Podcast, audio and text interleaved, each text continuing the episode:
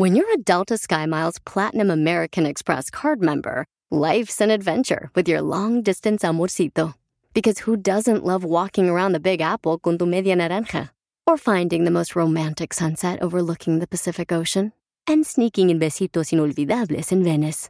The Delta SkyMiles Platinum American Express card. If you travel, you know. Learn more at go.amex slash you know.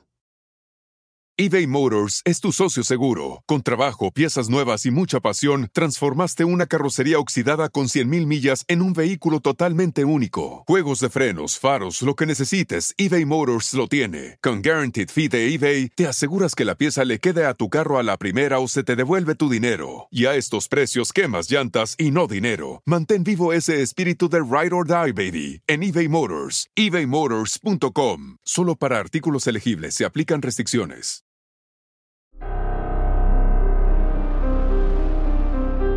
En Código Misterio encontrarás temas relacionados con energías, cuarzos, sanaciones, meditación, ovnis, fantasmas, pirámides, misterios inexplicables, culturas antiguas y continentes desaparecidos. Pero también nos remontaremos al conocimiento de nuestros ancestros para vivir una vida más sencilla pero plena. Bienvenidos.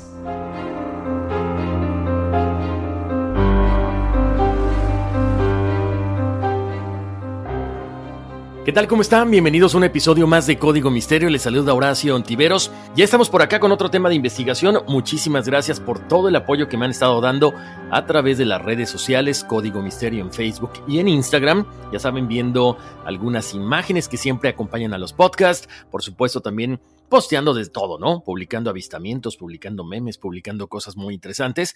Y por supuesto, también a la gente que me pregunta cada cuándo salgo en el programa de El Tarzán y sus jaladas por Radio Láser. Son los martes y los viernes de las ocho y media a las 9 de la noche. Esto es en la costa este, allá en la parte de Los Ángeles.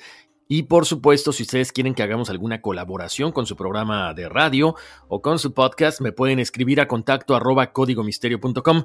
Los invito a que si ustedes quieren mandarme alguna fotografía, preguntarme alguna cosa, algo personal, en vez de las redes sociales que de repente yo no las reviso todos los días, mejor escríbanme directamente al correo electrónico contacto arroba códigomisterio.com. Gracias a la gente que me ha estado mandando fotografías Gracias a la gente que me ha estado por ahí sugiriendo temas. Siempre la participación de ustedes es muy importante. Si quieren que publiquemos las fotos, no sean malitos, denme la autorización de poder publicarlas en código misterio.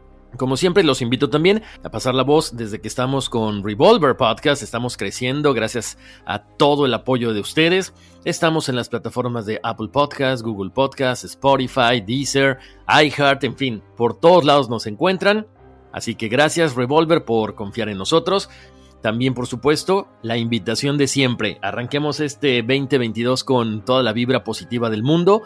Vayan a escuchar los podcasts, vayan a escuchar toda la información que tenemos en todosporelnes.com, todo el contenido que tenemos en las plataformas de YouTube y también de podcast como All for NES. Gracias por apoyar este proyecto que habla de bienestar integral y también de bienestar corporativo. Bueno, Hemos visto muchas películas últimamente, hemos visto por ahí algunas series y me acabo de enganchar con Nightfall, que precisamente habla de los caballeros templarios. ¿Qué les puedo decir? Por ahí mucha gente dice que es malísima. Yo creo que, bueno, hay que verla desde el punto de vista de entretenimiento. Por supuesto, si a uno no le gusta, pues mejor la cambia. Yo creo que es interesante, ¿no? Y, y eso como que nos motiva a seguir investigando del tema y de hecho, pues me metí así como que de lleno aquí, este, eh, buscando información acerca de los caballeros templarios. Y ese es el tema de esta semana, de este episodio. Ojalá que les guste. ¡Wow! Entre más investigaba, más me sorprendía tantas cosas que en lo personal yo desconocía. Conocemos las historias, este, como que muy por encimita, pero ya que ahondas en cada una de las cosas que ellos hicieron, bueno, te das cuenta que tenían mucho poder y de ahí el miedo, ¿no? Por parte de los papas, por parte de los reyes, para desaparecerlos. Pero bueno, vamos a entrar ya de lleno, ahora sí, con este episodio de los Caballeros Templarios. Vamos a conocer si por ahí se supiera todo lo que hicieron, quizá cambiaría muchas partes de la historia de aquí de Estados Unidos. Así que, bueno, arranquemos conociendo básicamente, bueno, quiénes eran estos caballeros templarios. Les comento, Jerusalén había sido conquistada en la primera cruzada en 1099 y poco después los peregrinos empezaron a llegar tras recorrer miles de kilómetros en su travesía por toda Europa. Obviamente, muchos de estos peregrinos, ¿qué problema tenían? Bueno, que si iban con todos sus carruajes, tenían que llevar dinero suficiente para pagar los meses que durara esta travesía. Obviamente meses de comida, de transporte, de techo, y ellos no querían llevar grandes cantidades de dinero por temor a que los asaltaran. Entonces, ahí surgen los caballeros templarios que los protegían, pero además de todo, sirvieron como una especie de banca, o sea, de banco, ¿sí? Los peregrinos depositaban su oro en Temple, en Londres, y lo podían retirar en Jerusalén. Solamente llevaban una carta era básicamente una carta donde especificaba la cantidad de oro que ellos habían depositado para que les fuera entregada en el otro lugar, en Jerusalén. O sea, hagan de cuenta, ¿no? Cómo funciona el banco, básicamente. Como les decía, inicialmente estos caballeros templarios se les conoció como una pequeña tropa de pobres caballeros de Cristo. Ellos vivían religiosamente y en la indigencia, proporcionaban un servicio de policía, si lo quieren ver así, escoltaban a los peregrinos cuando se acercaban a Jerusalén, específicamente entre los estrechos de Cesarea y Haifa, o hacia lugares emblemáticos de la vida de Jesús como el lago Jordán. A petición del rey de Jerusalén, Balduino II, después del concilio de Troyes, formaron el ejército permanente de los estados latinos de Oriente, junto con los hospitalarios de San Juan de Jerusalén y la orden teutónica, estas últimas dos órdenes religiosas y militares. En el frente, en sus fortalezas de Oriente, pero también en la península ibérica, los caballeros templarios dividían sus vidas entre la oración y la guerra, en el silencio y la austeridad, el coraje y la disciplina. Con esto estamos arrancando. Más adelante platicaremos de todos los tesoros que traían, si efectivamente ellos resguardaron o resguardan el Santo Grial, el Arca de la Alianza, si llegaron primero a América que Cristóbal Colón, en fin, cosas bien interesantes vamos a platicar el día de hoy, porque en serio es increíble lo que hemos ido encontrando durante esta investigación.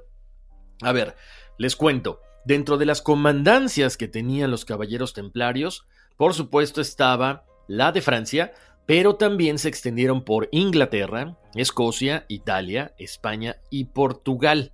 Ellos comenzaron trabajando fincas agrícolas y por supuesto hacían varias actividades comerciales. ¿Qué es lo que empezaron a hacer? Bueno, ellos comenzaron a financiar las campañas en el este y a suministrar a sus hermanos desde caballos, armas, cereales, carne seca y todo lo que se pudiera comercializar. Los caballeros templarios se dividen en tres grupos, ¿ok? Pongan atención los hermanos servidores, que eran los sargentos, los caballeros por supuesto, y los capellanes, que eran los únicos caballeros templarios que son sacerdotes, que eran los que se quedaban básicamente en las fortalezas. Todos, por supuesto, los hemos visto, son muy reconocibles en las series de televisión o en las imágenes, porque llevaban esta cruz roja en su capa. Eh, desde el momento en que se comienza esta orden de los caballeros templarios, fue algo muy importante, no solamente por la vocación que crea dentro de muchas personas, dentro de muchos jóvenes, pero también esto propicia a que gracias a muchas donaciones fue creciendo rápidamente. Tras la pérdida de San Juan de Acre, última posesión de los latinos en Oriente, los templarios establecieron su sede en Chipre y desde ahí trataron de restablecerse en Palestina, pero las iniciativas de Jacques de Molay fracasaron sobre todo en el islote de Rhodes en 1302. Los caballeros templarios se mantuvieron activos por lo menos durante dos siglos. Ellos fundaron esta organización en 1118 o 1119 y específicamente fueron liderados por nueve caballeros franceses, especialmente por Hugo de Payns en la Primera Cruzada. La Orden de los Caballeros Templarios fue aprobada oficialmente por la Iglesia Católica en el año 1129 durante el Concilio de Troyes, que se celebró en esta misma ciudad. Como les decía, la Orden del Temple fue creciendo rápidamente, no solamente en tamaño, sino también en poder. Militarmente, sus miembros se encontraban entre las unidades mejor entrenadas que participaron en las cruzadas. Ellos crearon nuevas técnicas financieras que constituyen básicamente lo que les comentaba en un principio, una forma primitiva de lo que es la banca moderna. Además, edificaron fortificaciones por todo el mar Mediterráneo y por Tierra Santa. Como les decía hace ratito, aquí hay un personaje muy importante que es Felipe IV, rey de Francia. Él estaba muy endeudado con la orden y atemorizado porque iban creciendo mucho en poder y tamaño. Felipe IV comienza a presionar al Papa Clemente V con el objeto de que tomara medidas contra los caballeros templarios.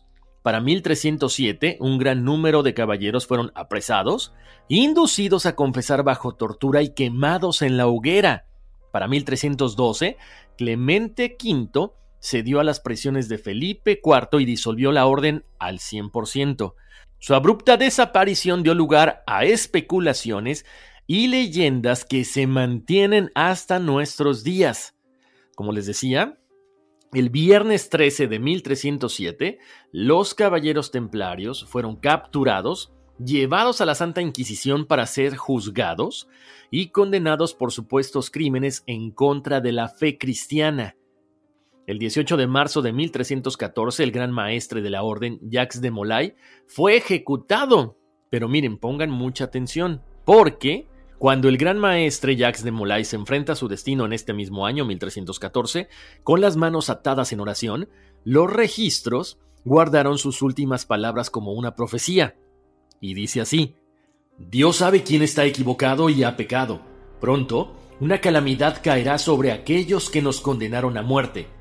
Curiosamente, un mes después el Papa Clemente V pierde la vida y al poco tiempo le siguió Felipe el rey de Francia. O sea que se cumplió la profecía. A ver, aquí hay una cuestión bien interesante porque los historiadores pues no se ponen de acuerdo exactamente el por qué se les detiene y el por qué se trata de desaparecer a todos los caballeros templarios. Se hablaba mucho de que la orden ya estaba muy debilitada, sobre si el rey debía mucho dinero a los templarios, sobre la inutilidad que representaba una vez que Tierra Santa había caído en manos del Islam. Entonces, no se sabe exactamente, lo que sí es que muchos sostienen que la orden sobrevivió durante varios siglos, sin embargo, no hay registros de ellos ya en el siglo XV, aunque sí hay mitos, muchas leyendas en torno a su figura, y vamos a hablar, bueno, de esos mitos, de esas leyendas, porque también una de las más famosas leyendas es que una flota de los caballeros templarios logró escapar por el río Sena la víspera del arresto con todo el tesoro. Increíble pero cierto, de ahí es cuando empiezan las cosas a sonar cada vez más tipo Indiana Jones, de hecho no les había dicho, pero yo traigo ya mi sombrero, mi látigo aquí como Indiana Jones. Tras el edicto de Clemente en 1312, los templarios prácticamente desaparecen de las páginas de la historia, como les decía hay poca información, porque Aparentemente, no todos los templarios fueron detenidos, entonces también era conveniente guardar información, no soltar todo, no soltar que habían desaparecido, que habían podido huir, no solamente los caballeros, sino también con los tesoros que ellos guardaban. Según algunos documentos, su gran flota de barcos desapareció y es posible que huyeran a Escocia o a América. Al ratito les voy a contar un poquito más de esto. ¿Por qué Escocia? Bueno, porque era una base templaria muy importante en su momento. Otros investigadores dicen que también podrían haberse dirigido a Suiza y haberse ocultado en los Alpes del sur de Francia, porque sabemos que es una cadena de montañas y habría sido perfecta para esconder todos los tesoros. Otros dicen que en algunos casos simplemente la orden cambió de nombre convirtiéndose en los Caballeros de Cristo en Portugal. Pero de todos estos misterios que rodean a los Caballeros Templarios, uno de los más desconcertantes sin duda sigue siendo el de su estancia en Jerusalén. Los templarios literalmente desaparecieron durante nueve años y lo que hicieron ahí en todo este tiempo continúa siendo un misterio hasta el día de hoy. Eran nueve monjes de mediana edad que difícilmente podrían haber protegido a los viajeros que entraban y salían de Jerusalén. Tampoco hay documentos que avalen que estaban custodiando a los peregrinos. Entonces, ¿qué hacían? No sabemos exactamente. Para 1867, una pista salió a la luz cuando un equipo arqueológico británico comienza a excavar bajo el monte del Templo de Jerusalén. ¿Qué creen que encontraron ahí? Pues varios túneles verticalmente desde una mezquita hasta una profundidad de unos 25 metros, para después a continuación extenderse horizontalmente bajo la cúpula del templo del rey Salomón. Ahí se encontraron varias armas templarias, prueba de que efectivamente habían sido utilizados por ellos. Según una teoría, los caballeros templarios estaban excavando bajo el templo en busca del tesoro que habrían ocultado ahí los judíos al destruir los romanos el templo en el año 70 después de Cristo. Otra hipótesis sugiere que los templarios custodiaban el Santo Grial y que habían descubierto en Jerusalén otros grandes tesoros. El templo de Salomón, ya lo sabíamos, ya lo hemos platicado en otros episodios, Ahí estaba albergada el arca de la alianza y las tablas de la ley con los diez mandamientos.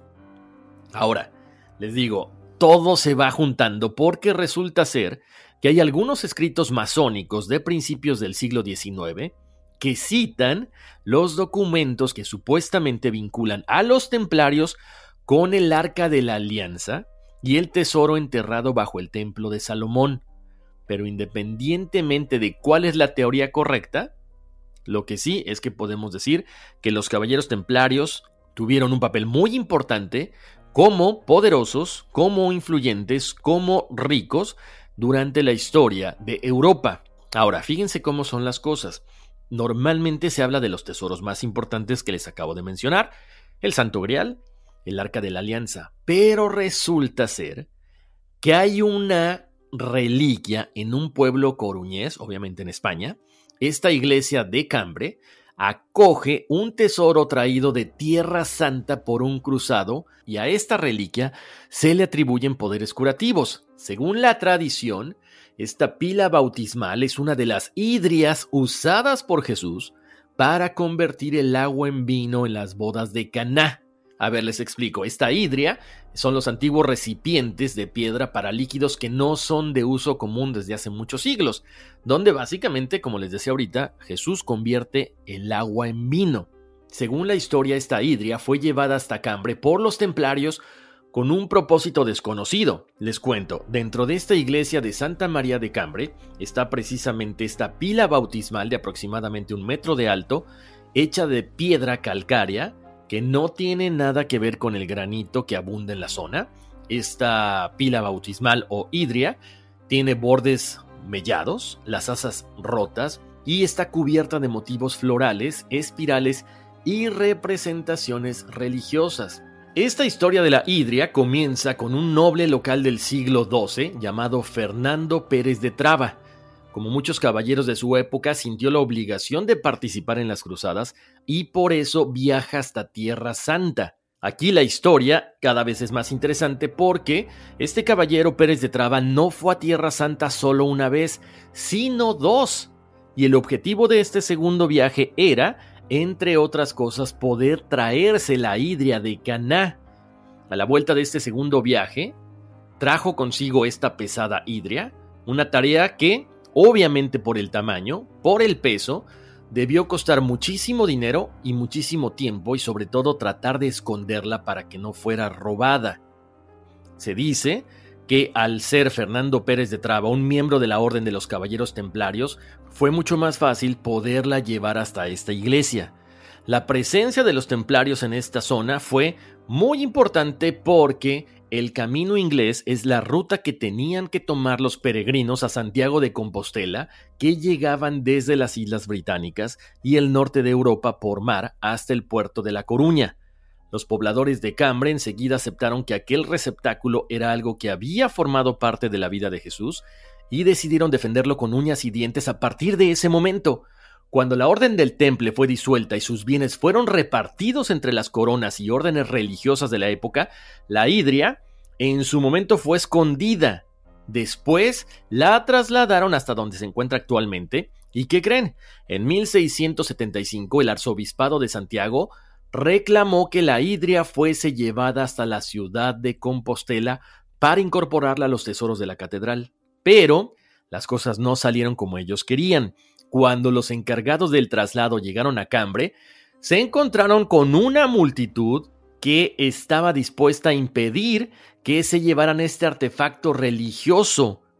Incluso intervinieron las fuerzas militares para tratar de aplacar a la gente y finalmente decidieron que la hidria no se movía de ahí porque no merecía derramamiento de sangre. Ahora, la historia no nada más termina ahí. Obviamente, los vecinos vitorearon que habían dejado la hidria ahí, pero también se comenzó a armar una historia, un mito, una leyenda. Decían que esta pesada vasija de piedra tiene poderes mágicos. Así lo decían los vecinos, y precisamente lo que tenías que hacer funcionaba de la siguiente manera. Al sonar nueve campanadas de la iglesia, tú te puedes acercar a la hidria con un objeto metálico, tienes que raspar parte de la superficie hasta acumular un poco de polvo. Después, este polvo lo mezclas con aceite, con algunas hierbas, que nadie sabe cuáles son, y con esto vas a obtener una poderosa pomada curativa que te protege de cualquier enfermedad. Por supuesto, con esta creencia popular, durante siglos la vasija fue perdiendo partes y es por eso el día de hoy que si tú vas a Cambre la tienen bajo custodia, pero también la encuentras sumamente deteriorada. Como les comentaba hace rato, la Orden de los Caballeros Templarios fue muy importante por toda Europa y se les ha seguido la pista a ellos y al Santo Grial hasta llegar a Polonia. Arqueólogos están investigando una de las capillas que la orden construyó en un pequeño pueblo de Schwarzan. La leyenda dice que ahí escondieron la copa de la que bebió Jesús en la última cena. Si se van dando cuenta, poco a poco van saliendo que los tesoros de los caballeros templarios fueron por ahí regados por todo el mundo. Según una leyenda, en la región de Pomerania Occidental, en algún lugar de varios pueblos, entre ellos Charzani, Misliborz y Rurka, cerca de la frontera con Alemania, está escondido el Santo Grial. La leyenda dice que los templarios, al amparo de la oscuridad, hundieron una caja de madera con monedas de oro y el Santo Grial. Pero algo que comenta el historiador local Marek Karolczak es que este lago se secó hace mucho tiempo y que hay dos opciones, que el tesoro haya sido robado o se haya perdido para siempre en el pantano. Ahora, los arqueólogos también están investigando una de las capillas que la orden construyó en el oeste de Polonia a su regreso de Tierra Santa. En el pequeño pueblo de Sharsani se encuentra la capilla de San Estanislao, construida con ladrillos rojos por los templarios como lugar de culto y fortificación defensiva en 1232. Según las investigaciones recientes, la capilla también sirvió como lugar de descanso final de varios caballeros templarios y aparentemente hay un pasadizo secreto que conduce a una cámara subterránea. En esta capilla se encuentra un códice que los caballeros templarios dejaron, algo que ha sido imposible de descifrar. De hecho, con un radar de penetración en el suelo se han detectado criptas góticas con restos de caballeros templarios bajo la capilla. Esto lo comentó el arqueólogo local Kolosovsky. Según las leyendas y documentos medievales, había un pozo en los alrededores de la capilla y se rumora que este pozo era la entrada a un túnel secreto. Otro túnel subterráneo también secreto pasa por debajo de la cercana ciudad de Mitzlobors. Esta ciudad fue fundada por los templarios en el año 1238.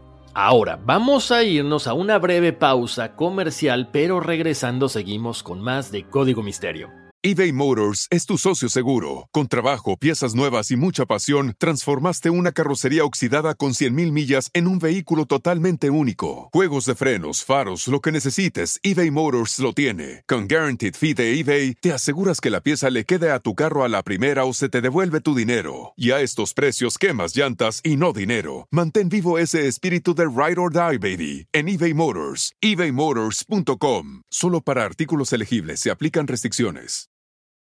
It's your time. Join global thought leader, executive producer, and New York Times bestselling author TD Jakes and today's leading culture shifters for an experience unlike any other. At the 2024 International Leadership Summit, spiritual and business leaders can gain the practical tools they need to maximize their timing for success. With world class discussions, breakout sessions, and networking opportunities, this is where your dreams turn into reality. Timing is everything, and your time is now.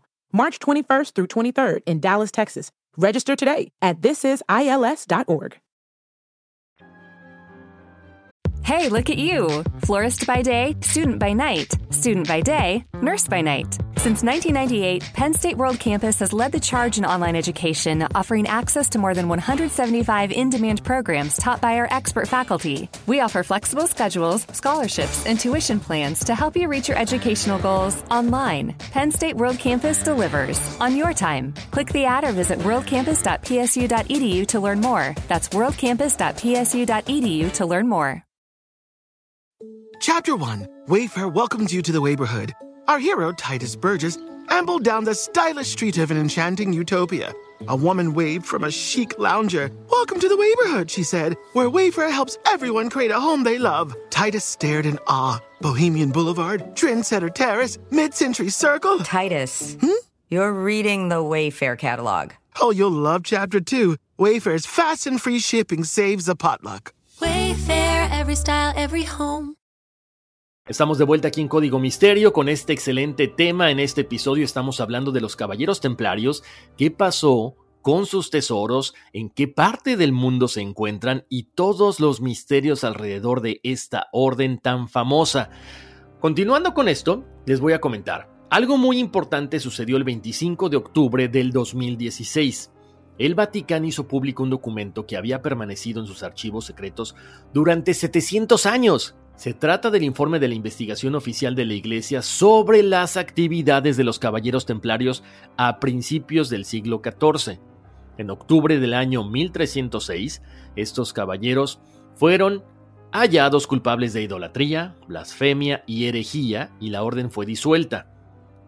Algunos de ellos fueron quemados en la hoguera, otros encarcelados, pero lo principal es que la mayoría fueron despojados de sus posesiones y básicamente se confirma lo que hemos estado platicando durante este episodio. Sorprendentemente en este documento se revela cómo la investigación del Vaticano no descubrió evidencia alguna de un comportamiento indebido por parte de la orden. O sea, fue el Papa Clemente V quien intervino directamente y los declara herejes.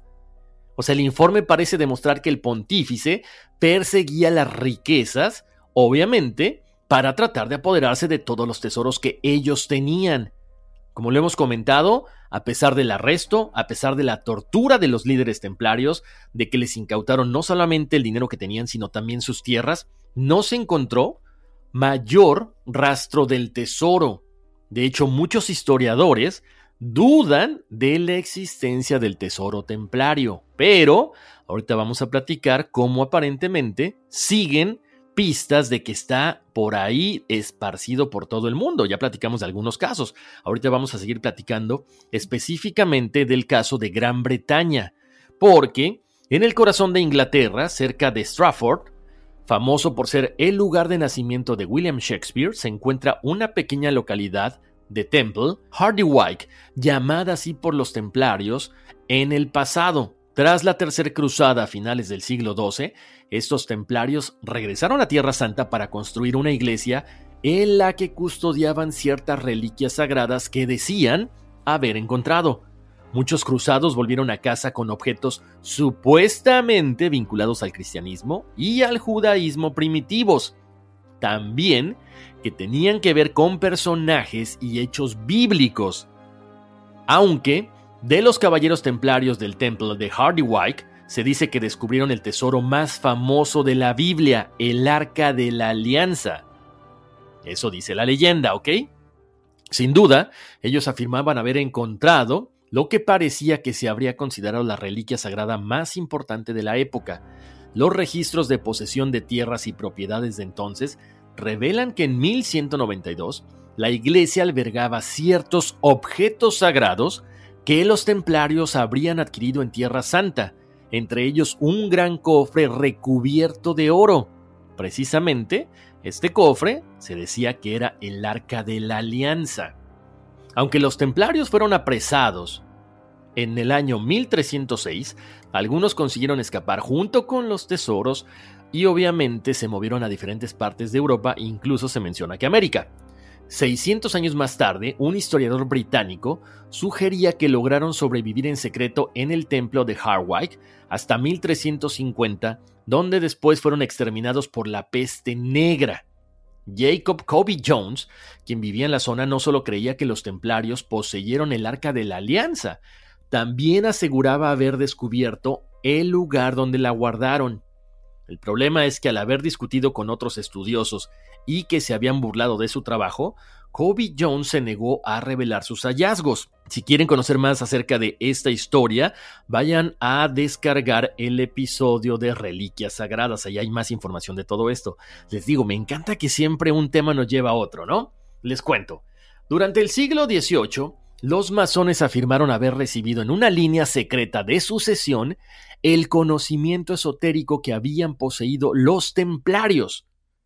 Las órdenes fraternales posteriores invocaron de manera similar el nombre templario para reforzar las afirmaciones de sabiduría antigua o que les había sido revelada. También los templarios fueron identificados como gnósticos y fueron acusados de participar en una serie de conspiraciones, incluida una que supuestamente estuvo detrás de la Revolución Francesa. Un relato citado a menudo, pero probablemente apócrifo, dice que después de la ejecución de Luis XVI, un francmasón francés mojó un paño en la sangre del rey asesinado y gritó: Jacques de Molay, estás vengado. O sea que era el maestre de la Orden de los Templarios. En el siglo XX, la imagen de Cristo en la sábana santa fue identificada como algo que adoraban los templarios, y de ahí se volvieron una vez más a sacar fabulosas historias y fabulosas leyendas implicando a los templarios en una vasta conspiración dedicada a preservar el linaje de Jesús. Y de ahí, bueno, ya hemos visto muchas películas y muchos libros que hablan de todo esto. Ahora, vamos a entrar de lleno con esto que les comentaba hace ratito. ¿Por qué de pronto se menciona que los caballeros templarios llegaron hasta América? Bueno, ahí les va, ahí se pone muy interesante porque hace ratito les comentaba que aparentemente algunos caballeros antes de que apresaran a todos se habían desaparecido con los tesoros y con los barcos. Bueno, resulta ser que en 1398 Harry Sinclair I zarpó hacia América del Norte con 12 barcos que estaban llenos de riquezas. Lo acompañaban sus hermanos al servicio de Dios, o sea, los caballeros templarios para esconder un tesoro que ningún hombre tendría que encontrar jamás. Algunos dicen que Henry Sinclair I y los hombres que lo acompañaban fueron los primeros en descubrir América del Norte casi 100 años antes de que Cristóbal Colón pusiera un pie. Imagínense si esto se comprobara, bueno, cambiaría la historia del mundo entero. Les cuento, alrededor de la década de 1390, se hizo un plan para esconder el gran tesoro de los caballeros templarios. Ellos sabían que este tesoro era muy importante para dejarlo en cualquier lugar, sobre todo si la ubicación del tesoro permanecía en Europa. Henry Sinclair I, conde de Orkney, era un caballero templario, él era un noble muy respetado del clan Sinclair, participó activamente en los planes de reubicación de este tesoro, y por supuesto no fue fácil, se necesitaba mucha paciencia, muchos arreglos, porque era un tesoro muy grande, muy pesado y sobre todo muy costoso. Se dice que durante un par de años uno de los castillos de Sinclair se utilizó como lugar de reunión donde los doce barcos se cargaban con oro, plata, rubíes, sedas, estatuas, monedas y reliquias sagradas. Esto se hizo de manera muy discreta para que los vecinos y la familia no se dieran cuenta de que estaban cargando este tesoro. Hay algunas teorías, hay algunas historias que hablan de que estos 12 barcos llegaron hasta una tierra recién descubierta donde había gente nativa, que era un mundo lleno de diferentes culturas que no conocían a los caballeros templarios, no conocían a Dios y por supuesto no conocían nada acerca de Europa ni nada del otro mundo. por supuesto, como les decía ahorita, casi un siglo antes de que llegara Cristóbal Colón. Muchos también creen que Sinclair y los templarios desembarcaron en el área de Nueva Escocia para pasar el invierno y luego navegaron hasta Massachusetts. Ahora, antes de que todo esto sucediera, hay una historia muy conocida de un pescador y su hermano que aparecieron en Orkney, Escocia, después de 12 años de estar completamente borrados de la faz de la tierra. Estos dos pescadores cuentan una historia de que su barco se perdió en una tormenta y terminaron en Groenlandia. Henry Sinclair cree su historia y también que estos pescadores habían descubierto un nuevo mundo. Convenció a estos dos pescadores, que ahora se les conoce como los hermanos Sino, para que lo acompañaran a él y a los 12 barcos de regreso a América del Norte.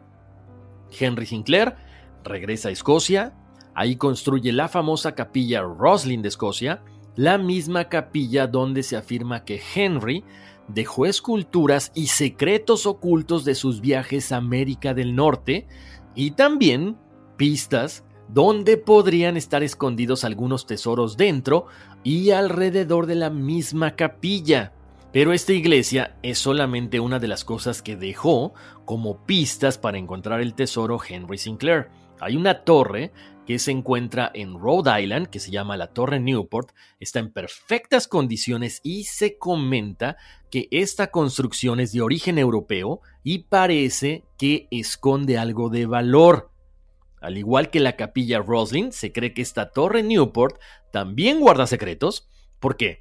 Porque fue construida con extrañas aberturas en el interior. Muchas personas creen que apunta hacia las estrellas, otros dicen que traza la galaxia, mientras que otros creen que podría ser un mapa, el mapa del tesoro de los caballeros templarios. Ahora, hay otra cosa también que se une a estos dos lugares que les acabo de mencionar. El cementerio de Westford Night, que se encuentra en Massachusetts, y es un lugar que pueden visitar actualmente. Ahí hay una estatua de un caballero tirada en el suelo junto a una tumba. Aquí la cuestión es que en la historia, el significado de este caballero no tiene una explicación lógica hasta el momento. Muchas personas, muchos investigadores, comentan que pudiera tener una relación con Henry Sinclair y los caballeros templarios. Como les decía, hay informes de túneles y cuevas encontradas en América del Norte que mostrarían y vincularían estas cuevas con los caballeros templarios. En algunos túneles se han encontrado incluso altares que tienen manantiales naturales que podrían simbolizar el agua bendita de Cristo. O sea, un lugar donde los caballeros templarios harían pausas para poder rezar. Como les decía, estas historias, estas leyendas se han vuelto cada vez más famosas por algunos programas de televisión, como el famoso programa El Tesoro de Oak Island, porque esta isla es donde supuestamente los caballeros templarios se detuvieron durante el invierno a descansar. Esta isla está frente al sur, está frente a la costa sur de Nueva Escocia en Canadá, y este lugar ha despertado el interés de importantes figuras históricas y de innumerables documentales. De hecho, hasta ahorita hay más de 50 libros que relacionan a Oak Island con los tesoros de los caballeros templarios. Les cuento. Desde Shakespeare, María Antonieta, el Capitán Kidd y Franklin D. Roosevelt han estado relacionados con este lugar. También las numerosas conspiraciones masónicas con el famosísimo Pozo del Dinero han proporcionado a generaciones de buscadores de tesoros un sinfín de teorías, de esperanza, de material para la especulación. Pero por supuesto también ha cobrado algunas vidas. Todo lo que gira en torno a este programa es muy interesante. Este programa está comandado por los hermanos Casa Tesoros, Rick y Marty Lagina, y siempre, siempre han estado especulando si ahí se encuentra el tesoro. Han hecho algunos hallazgos muy interesantes, como una cruz de plomo con un agujero cuadrado en la parte superior. Según los análisis, esta cruz se remonta a los años 1200 y 1600, por lo que tiene un origen medieval lo que significaría que esto se originó tiempo antes de que llegara Cristóbal Colón a América. A pesar de la suposición de que la cruz principal está vinculada a los caballeros templarios, la historiadora Sena Halpern tiene otras creencias sobre el origen. Dice que esta cruz podría no ser realmente una cruz común y corriente, sino que estaría representando a la diosa fenicia Tanit. Sena Halpern afirma que los templarios pueden haber adorado en secreto a Tanit, una afirmación similar a otras que señalan que los templarios eran adoradores de demonios ocultos. Tan, tan, tan. Ahora, hay un descubrimiento muy importante que se dio en 1994, pero antes de hablar de eso, déjenme darles un antecedente. Hay una estructura de la época de las cruzadas que se encuentra en 1994, pero esta fortaleza, este túnel, fueron estratégicos para los conflictos que sucedieron en 1187 el dominio de los cruzados sobre Jerusalén es cuando llega a su fin y la ciudad queda en manos de Saladino, sultán de Siria y de Egipto. La tercera cruzada habría sido motivada por esta derrota y la pérdida de capital en la región. Esta nueva conquista, liderada por la nobleza de Francia e Inglaterra, no pudo retomar el control sobre Jerusalén, pero logró apoderarse de Acre, ciudad estratégica que estaba en manos de los musulmanes. Tras un extenso sitio comandado por Guy de Lusignan, la ciudad terminó rindiéndose y pasó a funcionar como la nueva capital de los Estados Cruzados. Ante el temor de que Saladino lanzara un ataque sobre Arce, los cristianos decidieron edificar una imponente fortaleza para proteger los límites de la ciudad. Antes de la llegada de los templarios, esta ciudad portuaria ya contaba con una muralla de altura considerable, pero la desesperación de los ejércitos europeos los llevó a edificar protecciones casi impenetrables en los márgenes de esta base nueva. Acre figuraba como el puerto más importante de todo el Mediterráneo oriental, pues se ubicaba en una posición estratégica para todo aquel que pretendiera controlar la región de Levante. Para los templarios, tener el control de esta ciudad era algo muy útil, pero también los convertía en objeto de ataques muy recurrentes. Así que el que tuviera control de esta ciudad de Acre tenía que estar en constante vigilancia. Les cuento. Aquí había muchísimos túneles que los caballeros templarios construyeron. Quizá fue por eso que el túnel principal conectaba al puerto de la ciudad con la fortaleza militar, lo que ofrecía a los ocupantes una ruta de escape en caso de una invasión enemiga, pero también funcionaba como un importante pasaje para el flujo de suministros. Para el año 1291, Acre fue atacada por órdenes del sultán egipcio al-Rashar Khalil, cuya intención era destruirla, cuya intención era destruirla para impedir que fuera ocupada nuevamente por los cristianos. Obviamente, esta ciudad que era tan bonita quedó reducida a solamente vestigios ante el ataque de las fuerzas musulmanas, perdiendo toda su relevancia política en esta zona. Pero ¿qué creen? Muchos años después, más de 700 años después, en 1994, por curiosidades de la vida, una mujer realizó un descubrimiento sorprendente al encontrar el túnel de los templarios de una forma muy curiosa ella solicitó a un plomero local que investigara la razón por la que el drenaje de su vivienda se había obstruido. En ese momento, el trabajador se tropieza con toda esta construcción medieval. Primero, encontraron un túnel y después, básicamente, un grupo de túneles que estaba por debajo de la ciudad. Chequen las imágenes en Código Misterio en Facebook e Instagram para que se sorprendan. Bueno, pues con toda esta información llegamos al final de este episodio. Ojalá que la hayan pasado tan a gusto como yo. Muchísimas gracias por eh, su atención. Me encantaría que me comentaran qué creen acerca de esto que platicamos el día de hoy de los Caballeros Templarios. ¿Llegaron a América antes que Cristóbal Colón? ¿Sí tenían en su poder todos estos eh, secretos, todos estos tesoros, como se ha mencionado? Bueno, Escríbanme a contacto arroba códigomisterio.com, chequen las redes sociales, me encantaría que pudiéramos interactuar, platicar de todo esto. Una vez más, si quieren que participemos en algún programa de radio de ustedes, en algún podcast, por supuesto estamos abiertos a la colaboración.